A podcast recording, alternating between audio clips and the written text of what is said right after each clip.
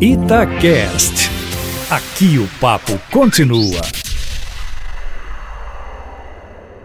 Se de fato o presidente Jair Bolsonaro segue a orientação do ideólogo da direita norte-americana Steve Bannon, um ex-guru de Donald Trump, de criar um fato a seu favor a cada 24 horas, ontem ele se deu mal.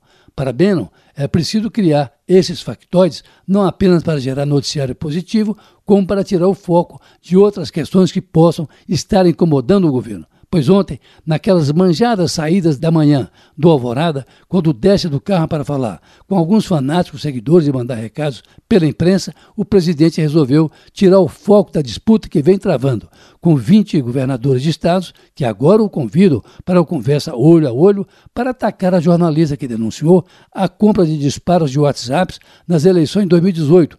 Patrícia Campos Melo, da Folha de São Paulo. E aí o desastre foi maior do que a encomenda.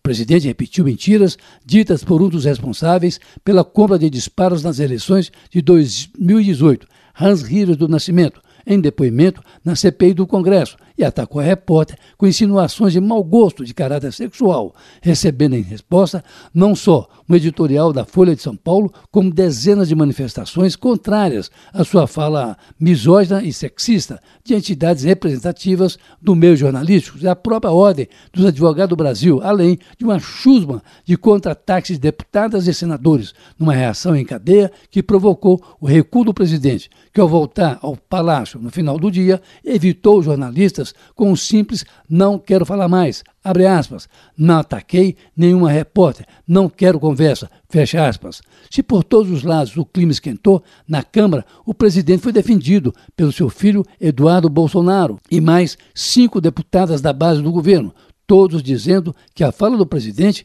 não teve nenhuma conotação misógina, cabendo ao deputado Eduardo um gesto já feito pelo pai, ao longo da semana, de dar uma banana gestual para as deputadas que criticavam o comportamento do presidente da República por considerá-lo indecoroso e incompatível com o cargo que ocupa. De fato, Aline Eustáquio, o presidente ontem, se superou ao atacar a repórter Patrícia Campos Melo. Na verdade, Bolsonaro vem comprando essa briga com a imprensa semanalmente.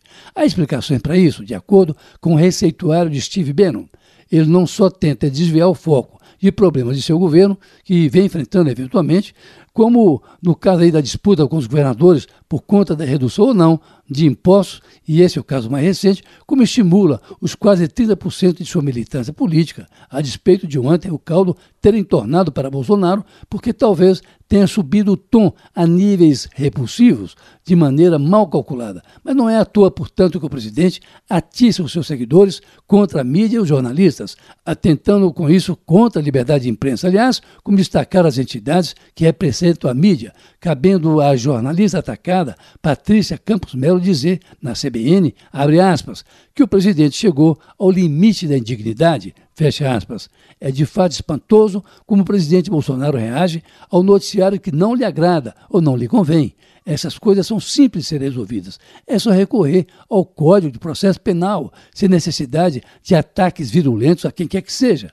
Mas não é este o objetivo do presidente. Ele quer desviar o foco dos problemas mais urgentes de seu governo e manter acesa a chama da sua campanha para tentar, como já disse, concorrer à reeleição. Carlos Lindenberg, para a Rádio Tatiaia.